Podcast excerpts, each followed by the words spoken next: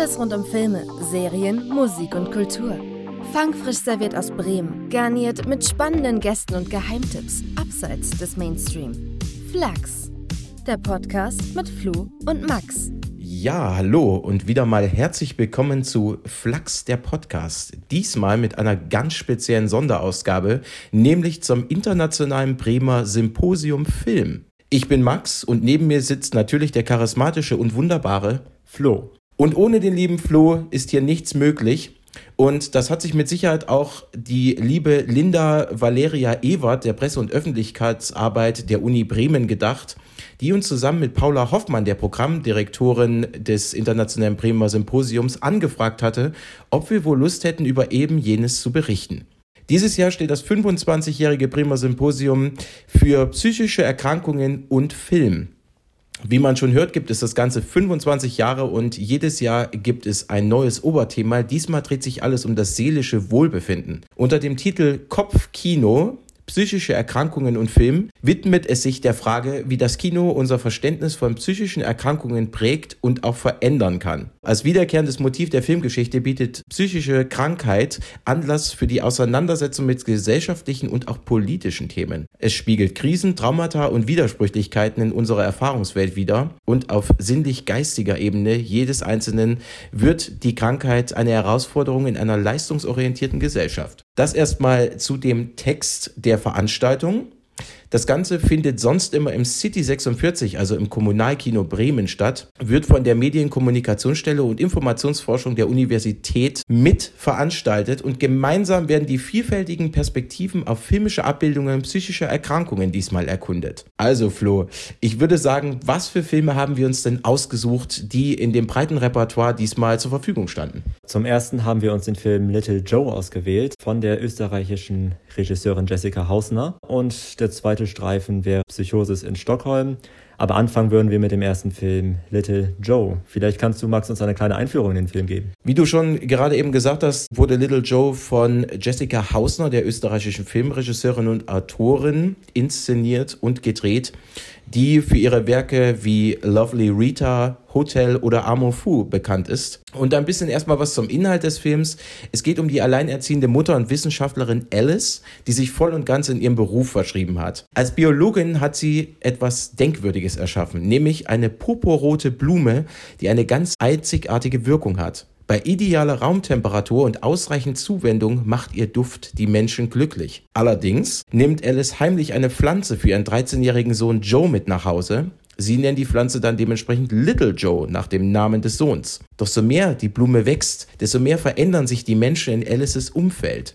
Ihr Verdacht wächst, dass ihre Schöpfung womöglich nicht ganz so harmlos und glückverheißend ist, wie es ursprünglich geplant war. Ja, genau. Also rein filmtechnisch betrachtet ist eben aufgefallen, dass es eine sehr unterkühlte Stimmung verbreitet wird in diesem Film. Es ist ein sehr klinischer Film, es ist ein sauberer Film mit sehr blassen Farben, gerade im Labor auffällig und das ist vielleicht sogar das Prunkstück des ganzen Films, ist der Soundtrack weil der sehr, sehr, ich sag mal, exzentrisch ist. Es ist sehr asiatisch angehaucht, sehr viele Flötentöne, Tinnitus Piepen, sag ich mal.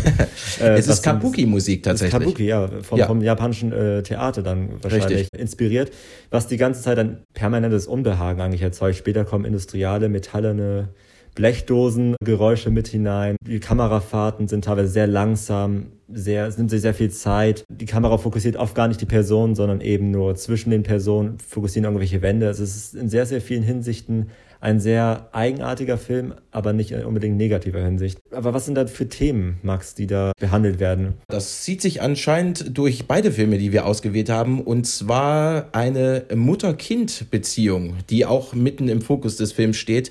Und zwar am Anfang des Films äh, von Jessica Hauser wird noch das Verhältnis von Pflanzen wie das von Mutter und Sohn beschrieben, denn nur mit Zuwendung können auch diese Pflanzen wachsen und gedeihen.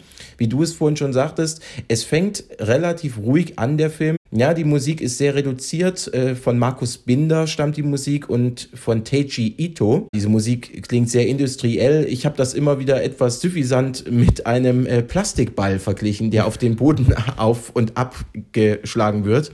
Also im Prinzip kann man den Film so beschreiben wie verschiedene Einstellungen, die in ihm vorkommen.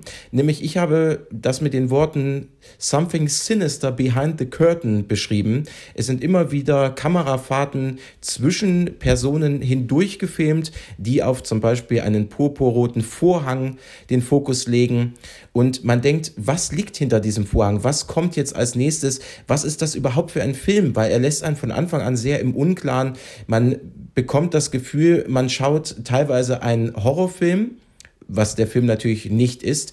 Allerdings sind auch Jumpscares vorhanden. Zum Beispiel springt ein Hund auf einen Protagonisten drauf und dieser Jumpscare funktioniert tatsächlich auch ohne typische Musik, wie man es aus Hollywood-Streifen kennt. Es wird immer mit der Erwartung des Zuschauers gespielt, würde ich sagen.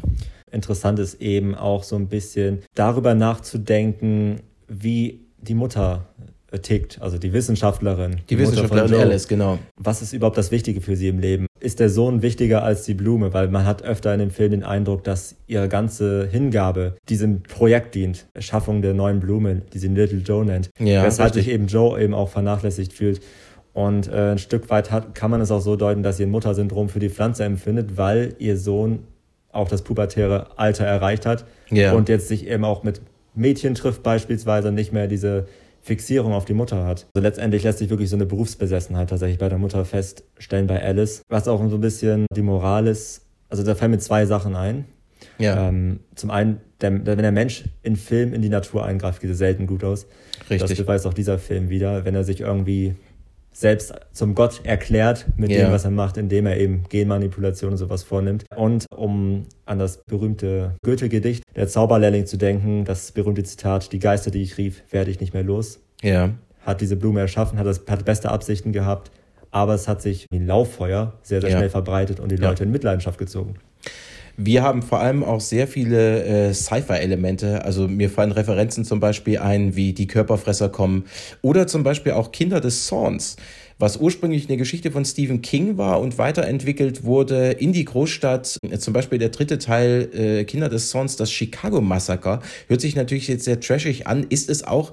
Allerdings gibt es dort auch das Motiv, dass Menschen von Pflanzen besessen sind. Also dass Menschen Pflanzenzuwendung tatsächlich auch Opfer bringen. Und äh, bei dem Kinder des Zorns Film ist es zum Beispiel der, der hinter den Reihen wandelt, wird immer davon gesprochen. Das tun auch die Wissenschaftler. Am Anfang des Films, es wird immer mal zwischen den Reihen der einzelnen gezüchteten Pflanzen hin und her gewandert. Es wird sehr viel Aufmerksamkeit den Pflanzen entgegengebracht. Man kann schon aufgrund des Soundtracks sagen, es ist wie Ikebana, also der lebenden Blume in der japanischen Kunst. Diese Blumen werden besonders arrangiert, sie werden besonders gepflegt, gehegt. Und das wird auch in diesem Film sehr deutlich. Man hat zum Beispiel auch das Gefühl, die Pflanzen selbst werden langsam intelligent. Wenn die Kamera zum Beispiel, eine Überwachungskamera über die Pflanzen hinübergleitet, dann neigen sie sich, als ob sie ihre Köpfe neigen. Das ist jetzt nicht unbedingt was Neues. Es gibt vermenschliche Pflanzenbilder in Märchen und Sagen. Da spricht man von der sogenannten Beseeltheit der Pflanzen. Die Pflanze selbst soll glücklich machen. Und das tut sie auf ihre Weise auch, aber leider zum Leidwesen von anderen, also von den Mitwissenschaftlern, vom Umfeld zum Beispiel der Junge, der an der Pflanze riecht, also der Sohn von Alice, äh, wird von seinem Vater zum Angeln mitgenommen und sagt auch, er ist nicht mehr mein Sohn, also er ist irgendwie anders. Und diese Glückshormone, die ausgeschüttet werden, empfindet anscheinend jede Person nur für sich, aber kann sie nach außen hin nicht zeigen. Hat das Gefühl, dass das Verhalten der Person im Grunde genommen ein bisschen umgekehrt wird, ähm, dass sie eben sich besser fühlen und sie auch der Meinung sind, sie sind ganz normal, aber sie werden eben anders wahrgenommen. Das ist so ein bisschen ja. der Effekt von Drogen. Richtig. Schlechter Werk, das ist äh, derselbe Effekt, nur dass sie ähm, eben, dass es sich immer anders äußert. Es ist manchmal sehr, sehr schwer zu greifen, wie die sich verändern. Es ist ja. nur so dieses unterschwellige Gefühl, dass die Figuren, die eben noch nicht infiziert sind, dass die dann eben es wahrnehmen, es verändert sich was, aber ja. sie können es nicht wirklich benennen. Aber letztendlich wirft der Film auch viele Fragen auf. Ich meine, zum Beispiel, ist es wirklich falsch, sein altes Ich abzustreifen, wenn man noch fröhlich ist und wenn man äh, Richtig. eigentlich der Gesellschaft nicht, nichts Böses tut? Haben die anderen sich überhaupt verändert oder hat Alice sich selber auch verändert? Weil auch Richtig. das wird ein bisschen offen gelassen. Sie wirkt teilweise ein bisschen paranoid, wenn man eben selber nicht von diesem Blumenduft infiziert ist oder so, was eben diese Blume aussprüht. Die Sporen, ja. Die Sporen, genau, dass man einfach an diese Menschen, die diese Sporen gerochen haben, nicht mehr so richtig rankommt, der Zugang fehlt. Und das ist dann eben der Konflikt, der aufgeworfen wird. Es geht wirklich um Themen wie Misstrauen, Paranoia meinetwegen auch. Ja. aber auch das Konkurrenzdenken, was zum Beispiel in dieser Familiensituation auch deutlich wird, weil Richtig. der Junge plötzlich lieber zum Vater will. Er will lieber zum Vater. Die Mutter widmet sich natürlich mehr den Pflanzen als äh, ihrem eigenen Kind. Das merkt man auch daran, dass es abends immer Takeaways gibt. Also es gibt nie irgendwie selbst gekochtes Essen. Ja, sie hat einfach nur Zeit für ihre Arbeit und vielleicht liegt das auch so ein bisschen ja auch wieder in der Psyche begründet. Der Psychoanalytiker John Bowlby sagte nämlich in den 50er Jahren, dass Pflanzen viel weniger fordernd und einschüchternd sind als Menschen. Also bei Menschen selbst wird bei Pflanzen eher eine fürsorgliche Seite abseits der Komplexität und Unberechenbarkeit von zwischenmenschlichen Beziehungen zum Ausdruck gebracht. Also Alice kann sich mehr um diese Pflanze kümmern, auch der Pflanze sagen und ihrem Sohn, sprich doch mal mit der Pflanze. Man sagt natürlich immer, wer eine Pflanze im Zimmer stehen hat und wer alles grün hat, ist generell immer fröhlicher drauf. Man weiß allerdings nicht in diesem Film, ob das wirklich was mit Fröhlichkeit zu tun hat, wenn man sich mit der Pflanze so dermaßen beschäftigen muss, dass man mit ihr wie mit einem Mensch sprechen muss. Ja, es, es schwebt über dem ganzen Film immer so was leicht äh, psychedelisches. Was man zum Beispiel auch an dem Batik-T-Shirt sieht, äh, was der Junge von Alice trägt, das hat ja auch so ein Psychedelic-Motiv. Ist das jetzt, ist das jetzt was Gutes, so berauscht zu sein durch diese Pflanze oder ist es das nicht? Und ich glaube, diese Frage, die schwebt über dem Film, bis die Credits am Ende rollen. Wie gesagt, auch an euch Zuhörer und Zuhörerinnen, ähm, erwartet bitte keinen Horrorfilm, weil das haben wir auch schon eingangs erwähnt. Richtig. Das ist es eben nicht. Er spielt ein bisschen mit der Erwartung von Horrorfilmen, spielt diese aber nie aus. Gewaltszenen werden, wenn dann, indirekt durch eine Spiegelung beispielsweise in einer Szene gezeigt oder Richtig. manchmal wird es nur akustisch, aber eben nicht visuell. Das Richtig. heißt, das wird im, nur im Kopf der Zuschauer erzeugt. Ich für meinen Teil fand den Film, also er war anders auf jeden Fall. Er hatte eine Ästhetik der 70er Jahre zum Beispiel, was ich sehr gut fand. Also die Kleidung und generell die Einrichtung, auch teilweise die Farben standen natürlich in starkem Kontrast zum Hier und Jetzt, in dem das Setting auf jeden Fall angesetzt ist.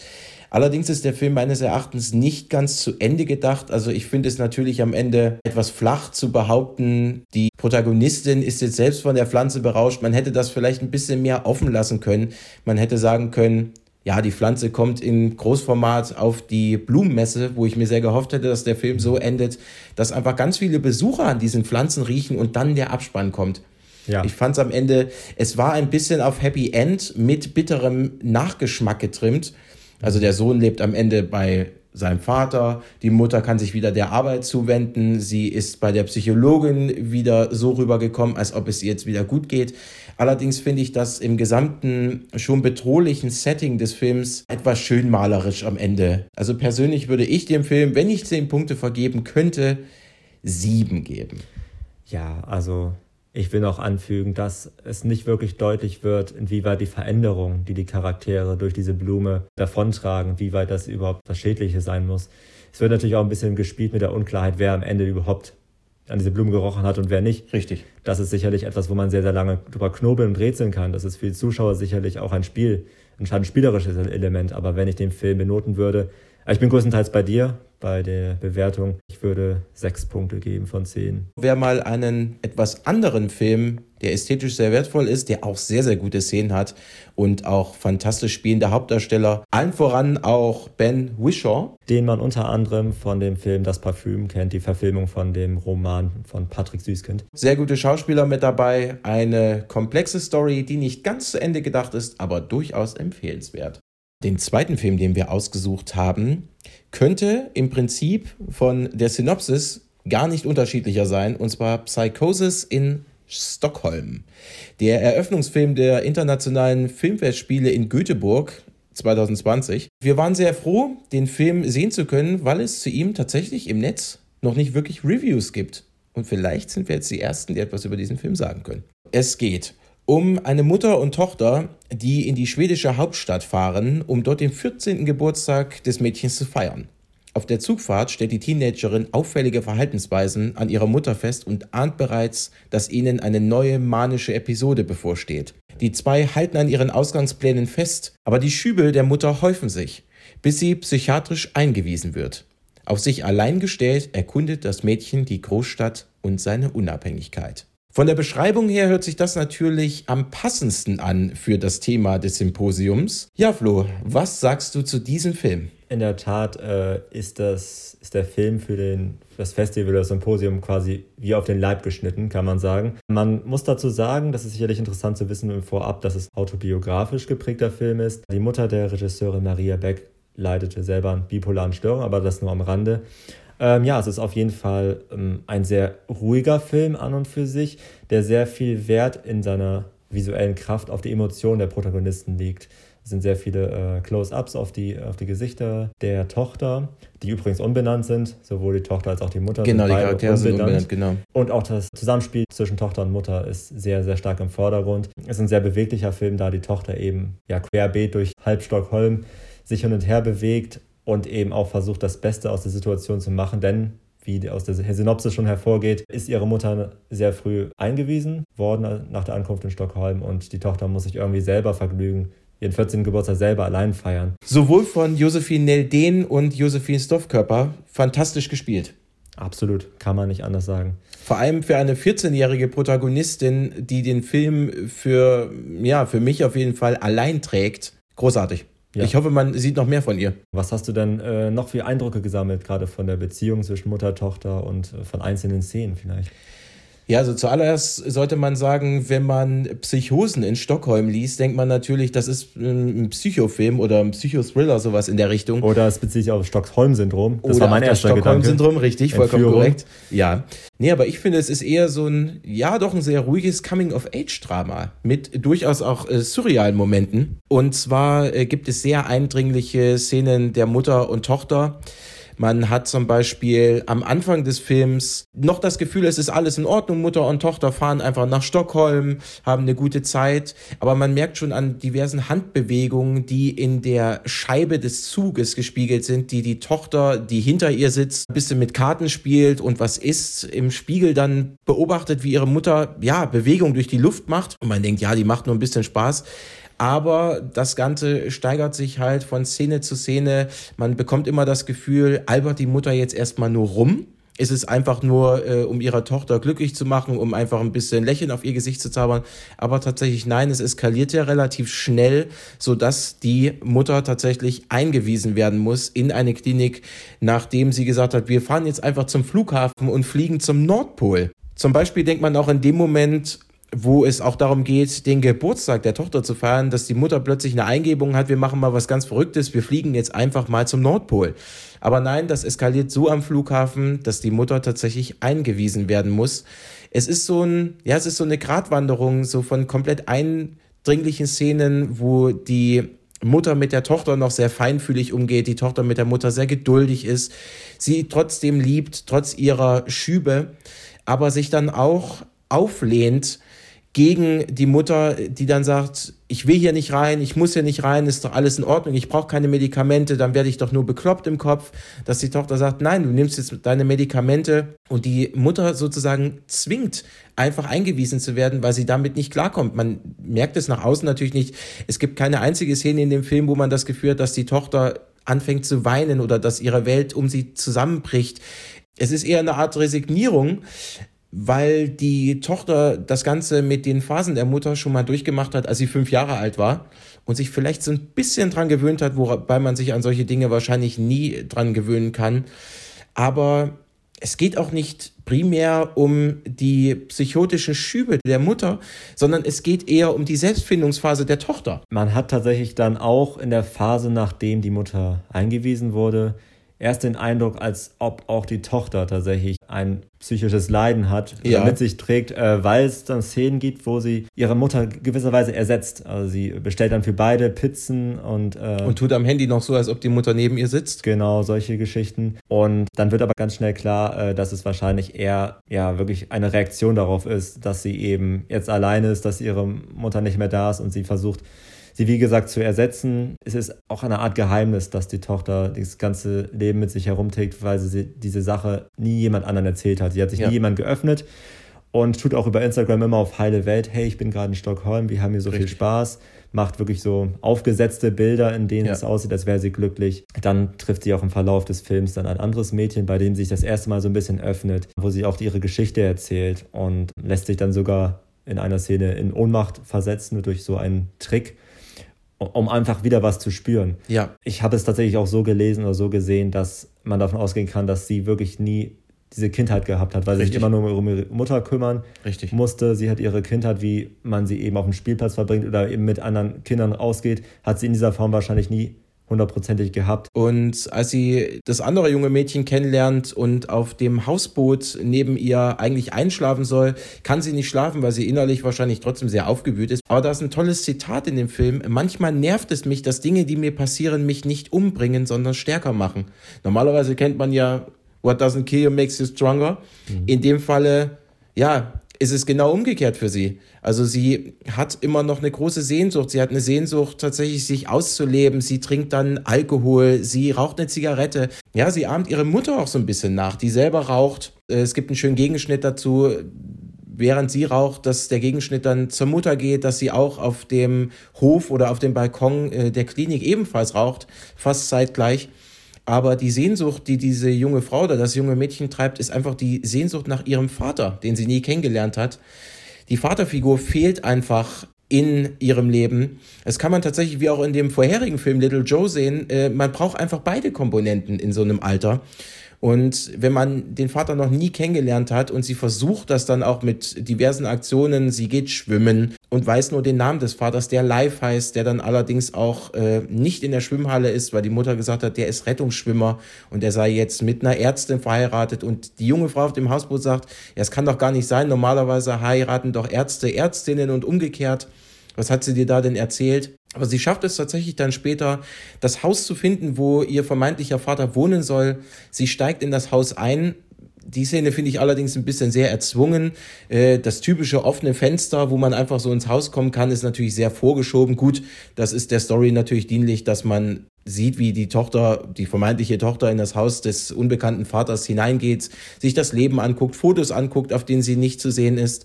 Und im Schlafzimmer des vermeintlichen Vaters eine Kamera findet und ein Foto von sich macht und das einfach stehen lässt, einfach keine Nachricht hinterlässt, sondern einfach dieses Foto, sie wird wahrscheinlich niemals erfahren, wie der Vater darauf reagiert. Sie geht ja auch zum Beispiel zweimal im Film in das Planetarium und da ist dann auch immer diese Off-Stimme, die so ein bisschen die ganze, das ganze Universum erklärt und da kommt dann auch sinngemäß die Aussage über zwei schwarze Löcher, die nicht widerstehen können, sich einander anzuziehen und dann letztendlich in eins miteinander verschmelzen. Und das ist im Grunde genommen auch bei der Tochter und Mutter ein Stück weit so, dass sie so einen engen Draht zueinander haben, dass sie eben nicht voneinander weg können. Man muss vielleicht aber auch noch sagen, dass die Mutter mit ihrer ganzen Verhaltensweise äh, das schwarze Loch ist, dass die Kindheit und mhm. die, die aktuelle äh, die aktuelle Situation einfach vereinnahmt, also in sich aussaugt wie so ein schwarzes Loch. Sie kann sich dem nicht entziehen. Sie kann doch nicht einfach sagen, Mama, bleib hier, ich hau jetzt ab.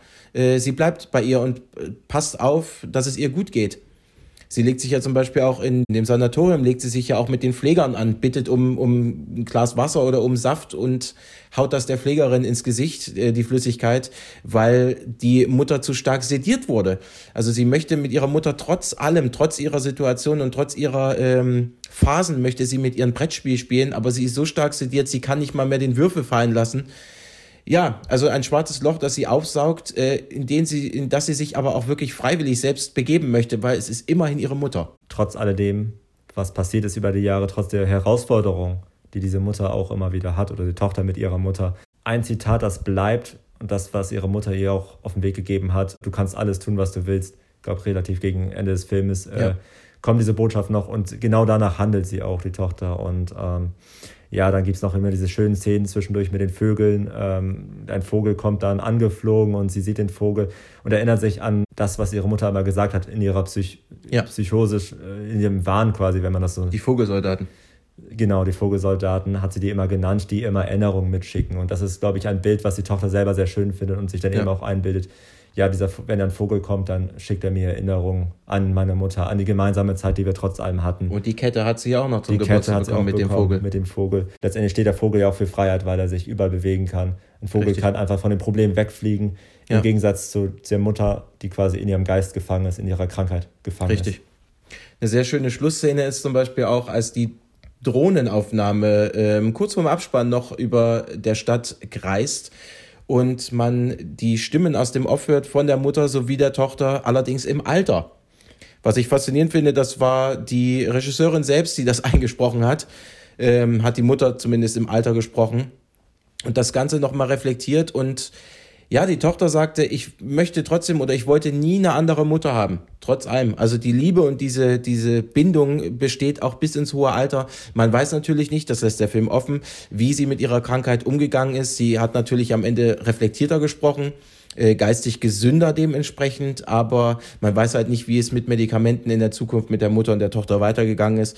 Aber das ist wieder, so eine, ja, sagen wir mal, so ein Ende, wo man, wo man nachdenken kann. Also äh, ein, ein, ein schönes Ende. Das ist zum Beispiel der Vergleich zu Little Joe.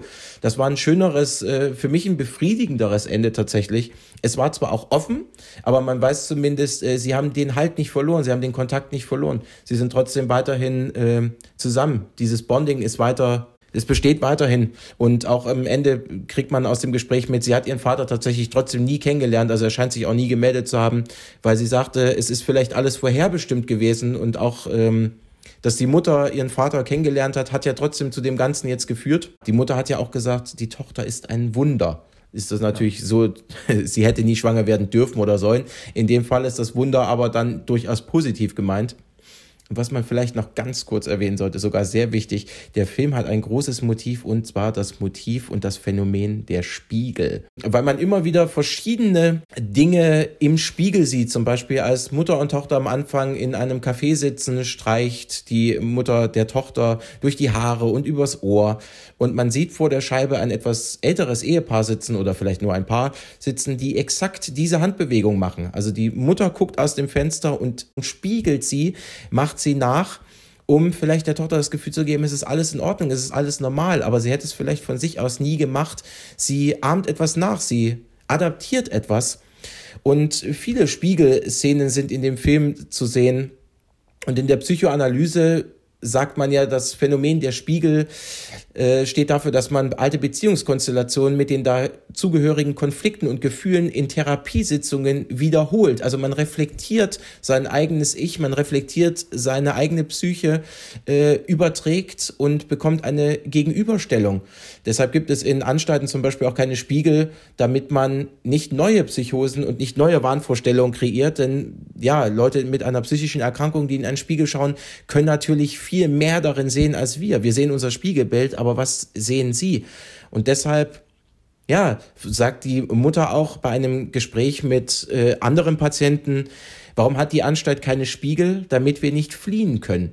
Fliehen können, entweder aus dem Gebäude oder fliehen können für ihre eigenen Wahrnehmung, für ihre eigene Psyche, dass sie vor sich selbst entkommen können in einen, ja, in eine Spiegelwelt, in eine Parallelwelt. So habe ich zumindest das Spiegelmotiv gelesen. Ja, dem habe ich nichts mehr hinzuzufügen. So habe ich das ungefähr auch interpretiert. Ja, abschließend kann man nur sagen, das war wirklich wahnsinnig gute Idee, den Film noch in unsere Analyse mit einzubinden. Absolut. Er, er gefiel mir persönlich besser als der ja als Little Joe. Beide hatten ihre Vorzüge, beide sind auch total unterschiedlich tatsächlich in ihrer Struktur.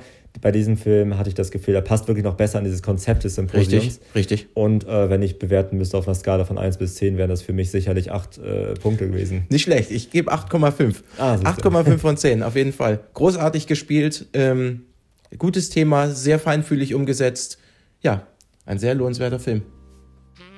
Vom Film jetzt weg zu Musik, unter anderem zum Beispiel, denn wir haben in unserer kleinen Support Your Locals Ausgabe auch noch einen Gast. Und den wird euch Flo jetzt vorstellen.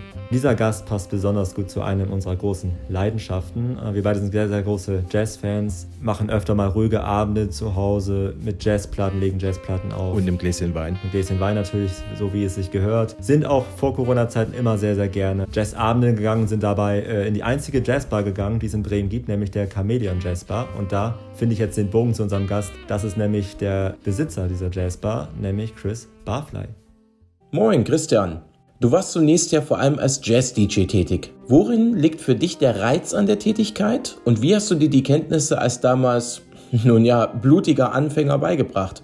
Da gab es natürlich eine Vorgeschichte. Ich habe davor auch ganz, ganz viele, viele, viele, viele andere Sachen schon gemacht, besser gesagt aufgelegt. Auflegen tue ich seit 1985 angefangen im Freizeitheim bis Bingerstraße in der neuen Fahr Süd in Bremen. Danach Shave, die erste Hausdisco in Bremen. Das war ungefähr 1987, 88, 89. Dann kam noch die Lila Eule, Römer, Callas, Bürgerhaus Weserterrassen in Klammern Jungbrunn, wo ich immer noch regelmäßig auflege. Und Jazzgeschichten sind mir quasi mehr oder weniger zugeflogen und äh, das hat mich so gepackt, dass ich dabei geblieben bin und habe mir das Jazzwissen quasi angeeignet, indem ich regelmäßig Jazzplatten, CDs etc. gekauft habe. Zu der Zeit fing ich auch an, Live-Konzerte zu organisieren unter dem Namen Blue Moon Bar. Das war eine Jazz-Konzertreihe, die auch in diversen Locations war. Angefangen im Waldcafé, was jetzt Lemon Lounge ist, Junges Theater, Schwankhalle, um nur ein paar zu nennen. In der ganzen Zeit habe ich aber auch als Barkeeper gearbeitet. Angefangen im Bistro Brasil, da war ich gerade 18, habe ich also die ganze Zeit eigentlich als Barkeeper gearbeitet und zusätzlich dann die Jazzkonzerte organisiert. Da waren zum Beispiel Leute wie Roger Cicero, der damals noch nicht bekannt war, regelmäßig zu Gast. Bis heute Romy Cameron, Ed Kröger, Uli Beckerhoff, um nur ein paar Namen zu nennen. 2019 hast du schließlich die Chameleon Bar eröffnet. Wie kam es zu dem Namen und was hat sich verändert im Vergleich zur Brasil oder Elo Bar? Anfang der 2000er habe ich die musikalische Leitung der Lila Eule übernommen. Wir haben die Lila Eule quasi wieder neu eröffnet. Damals mit äh, Olaf Denet, und Simon Doyle haben wir der Lila Eule neues Leben eingehaucht. Das hatte ich ungefähr zweieinhalb oder drei Jahre gemacht und habe mich um das Live-Programm gekümmert, um DJ-Booking, Personal und so weiter. Im September 2019 war es dann soweit. Da hatte ich meine erste eigene Bar eröffnet, die Chameleon Jazz Bar. Chameleon Jazz Bar, weil der Laden hieß vorher auch schon Chameleon und der Name war nicht wirklich vorbelastet und Deswegen haben wir an den Chameleon noch eine Jazzbar rangehangen und Chameleon passt auch irgendwie, weil es gibt einen Jazzstandard von Herbie Hancock, Chameleon mit E geschrieben und nicht mit Ä. Ich habe sehr, sehr lange nach einem passenden Ort gesucht und habe in der Zeit, also in der Zwischenzeit davor, in diversen Bars, die Jazzbar, ganz verschiedenen Spielstätten wo ich dann die Läden dementsprechend umdekoriert habe und habe quasi einen anderen Laden in, in den Laden inszeniert. Bistro Brasil zum Beispiel war immer jeden Sonntag und Montag. Da hatte ich dann vorher Vorhänge aufgehangen, Kerzen, anderes Licht und so weiter. Und zwischendurch gab es dann auch Live-Musik. Das war fürs Bistro Brasil komplett neu und dementsprechend war da auch ein anderes Publikum. Und das habe ich halt die ganze Zeit fortgeführt, bis ich dann meine eigene Bar gefunden hatte. Und seitdem mache ich die Chameleon Jazz Bar in der Humboldtstraße 156. Du veröffentlichst einmal im Monat eine Jazzbar on Air Radiosendung. Wie kam es zu der Idee und wie wird dieses Konzept eigentlich angenommen? Die Radiosendung mache ich fünf Jahre. Jetzt seit neuestem heißt es natürlich selbstverständlich Chameleon Jazz Bar on Air wird monatlich gesendet, immer auf dem Samstag alle drei, vier Wochen auf radio.weser.tv oder ich lade es dann hoch als Stream bei Mixcloud unter Chris Barfly. Die Idee war einfach, ja, eine Sendung für Jazz zu machen, wie ich mir das vorstelle. Jazz ist ein Nischengenre und oft hört man, dass sich insbesondere junge Menschen nicht mehr für dieses Genre interessieren. Wie nimmst du als Betreiber einer Jazzbar diese Entwicklung wahr? Würdest du dem zustimmen oder gar widersprechen? Jazz, Nischenmusik, weiß nicht. Kann man sich darüber streiten. was ist Nischenmusik? Also für mich ist es keine Nischenmusik und ich finde, Musik ist Musik. Entweder es gefällt oder es gefällt nicht. Es gibt Vorurteile gegen Jazz, die aber total unbegründet sind. Man muss sich halt drauf einlassen, wie bei allen Dingen im Leben. Und das Schöne an Jazz ist die Vielfältigkeit die durch alle Genres durchgehen. Und wer sich ein bisschen damit beschäftigt, wird ganz schnell feststellen, dass Jazz nicht gleich Jazz ist. Also im Gegensatz zu Rockmusik. Rockmusik ist Rockmusik und fertig. Und Jazz hat dann eine unglaubliche große Vielfalt und Einflüsse, die man sich kaum vorstellen kann. Also im Grunde genommen ist Jazz die erste Weltmusik, die es gab weil auf allen Kontinenten und in allen Ländern wird Jazz gespielt. Dazu hinzu kommt, dass Jazz generationsübergreifend ist. Ich stelle das immer wieder fest bei meinen Gästen, beim Publikum, wenn Live-Musik ist, dass wirklich jede Altersklasse vertreten ist und auch auf der Bühne. Da habe ich ganz viele junge Bands präsentiert, aber auch die alten Herren oder alten Damen, wie auch immer. Also beides ist da durchaus möglich und bei meinen Gästen muss ich dazu sagen, dass, glaube ich, mindestens 70 Prozent unter 30 ist und die das alle abfeiern. Also Jazz ist nicht unbedingt was nur für Ältere, ist ein absolutes Vorteil. Ich stelle fest, dass immer mehr junge Leute sich auch für diese Musik interessieren. In Bremen gibt es ja jährlich das Jazz Ahead, ein Hybrid aus Jazzmesse und Festival. Was ist deine Meinung zu dieser Veranstaltung und inwieweit glaubst du, lassen sich mit solchen Events mehr Menschen für Jazz begeistern? Oh ja, Jazz Ahead. Einmal im Jahr wird Bremen zur Jazz-Hauptstadt. Ist im Prinzip eigentlich eine schöne Sache und eigentlich auch unterstützenswert, aber mittlerweile ist es so groß geworden. Allein die Club Night ist so heftig viel, das kann sich gar kein Mensch angucken und jede Pizzeria will plötzlich ein Jazzkonzert machen, kann ich überhaupt nicht nachvollziehen. Naja, im Prinzip ein wichtiges Event für Bremen. Problem ist nur, dass danach wieder alles beim Alten ist und wieder alles in klein und klein passiert und von der Stadt auch nicht wirklich großartige Unterstützung kommt, wie zum Beispiel bei mir bei einer Jazzbar. Und ich bin eigentlich ja auch die einzige Jazzbar in Bremen, die nicht in einem einzigen Satz genannt wird, ist schon sehr enttäuschend. Auf der anderen Seite ja, Jazz Ahead ist gut, ob es unbedingt äh, mehr junge Leute anzieht, glaube ich eher nicht. Ist eher in so einer Bar wie in meiner Bar möglich, weil eine Atmosphäre herrscht, die man für sowas auch braucht. Klein, aber fein, eng und verraucht, das gehört zu einer Jazzbar und das bieten wir. Wie bist du bisher mit der Pandemie und den daraus resultierenden Schwierigkeiten umgegangen und was für Möglichkeiten gibt es, euch zu unterstützen? Ja, wie komme ich durch die Pandemie? Gute Frage. Habe ich nicht wirklich eine Antwort drauf, außer dass ich Glück gehabt habe, dass die kurze Zeit, die ich auf hatte, uns gibt es bald zwei Jahre im September, habe ich glaube ich roundabout ein Dreivierteljahr aufgehabt und von dem Geld, was ich in der Zeit verdient habe, habe ich quasi die Monate und noch Monate, die noch kommen, hoffentlich nicht, überbrückt und natürlich klar November- und Dezemberhilfe. Von dem Geld haben wir den Laden ein wenig schöner gemacht und ich habe mein Personal auch noch weiter bezahlt. Jetzt wird es langsam eng und auch gefährlich. Man kann nur hoffen, dass man langsam wieder öffnet. Ich hoffe, dass wir jetzt ganz schnell da durchkommen. Wie kann man uns unterstützen. Ganz einfach, indem man in die Humboldtstraße 156 kommt und einen Umschlag mit bunten bedrucktem Papier in den Briefkasten wirft. Zum Beispiel. Oder wenn wir aufmachen, dass ihr in Scharen kommt. Ich sage jetzt ciao, bye bye und vielleicht sehen wir uns ja in der Chameleon Jazz Bar. Ihr Chris Barfly. Zum Ende dieser Support Your Locus Ausgabe habe ich diesmal keinen Musik, sondern einen Serientipp für alle. Es geht um die neue Serie Cause.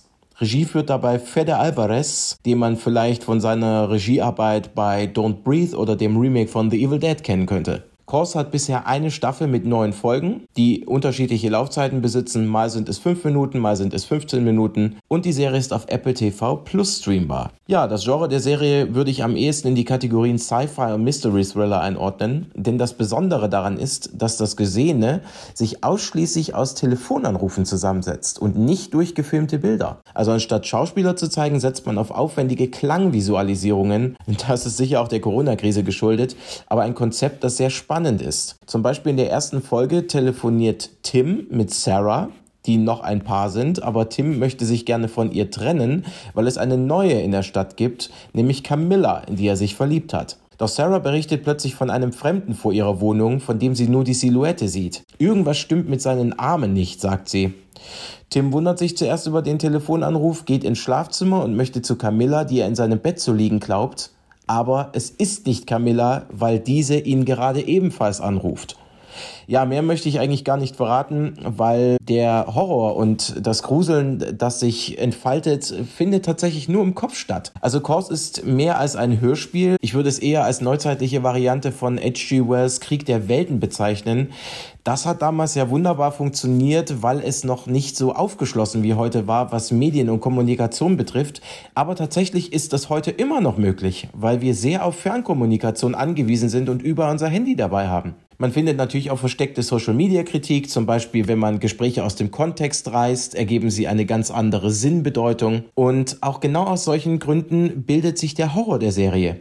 Also ich kann nur empfehlen, hört die Serie oder schaut die Serie, äh, indem ihr Kopfhörer auf den Ohren habt und richtig in das Gehörte, in das Gesehene eintauchen könnt. Sehr gut. Das klingt doch so, als wäre es was für mich. Neues Serienfutter ist immer was Feines, vor allen Dingen, wenn es so kurz und knackig ist. Ja, die kann man, kann man ganz gut wegsnacken. ja, Flo, das war's tatsächlich schon von unserer Sonderausgabe vom Bremer Symposium. Es ja. hat mir viel Spaß gemacht, mit dir die Filme zu schauen. Ebenso, das gebe ich zurück. Und wir sehen uns tatsächlich schon in wenigen Wochen wieder, nämlich am 1.6. zur regulären Flachs Sommerausgabe. Und da haben wir ganz, ganz viele faszinierende Gäste, Verraten tun wir noch nichts, denn Nein. sonst würdet ihr äh, euch eine große Überraschung entgehen lassen. Ja, in diesem Sinne, sobald es möglich ist, Little Joe und auch Psychosis in Stockholm zu sehen, macht es, schaut ihn. Im Moment gibt es noch keine Release-Daten, die Kinos sind ja leider noch dicht, aber es sind beides auf ihre Art sehr gute Filme. Genau. Gut, dann würde ich sagen, passend zum Thema legen wir jetzt noch eine Jazzplatte auf ja. trinken ein Gläschen Wein und danken euch fürs Zuhören. Macht's gut und bis zum nächsten Mal. Ciao.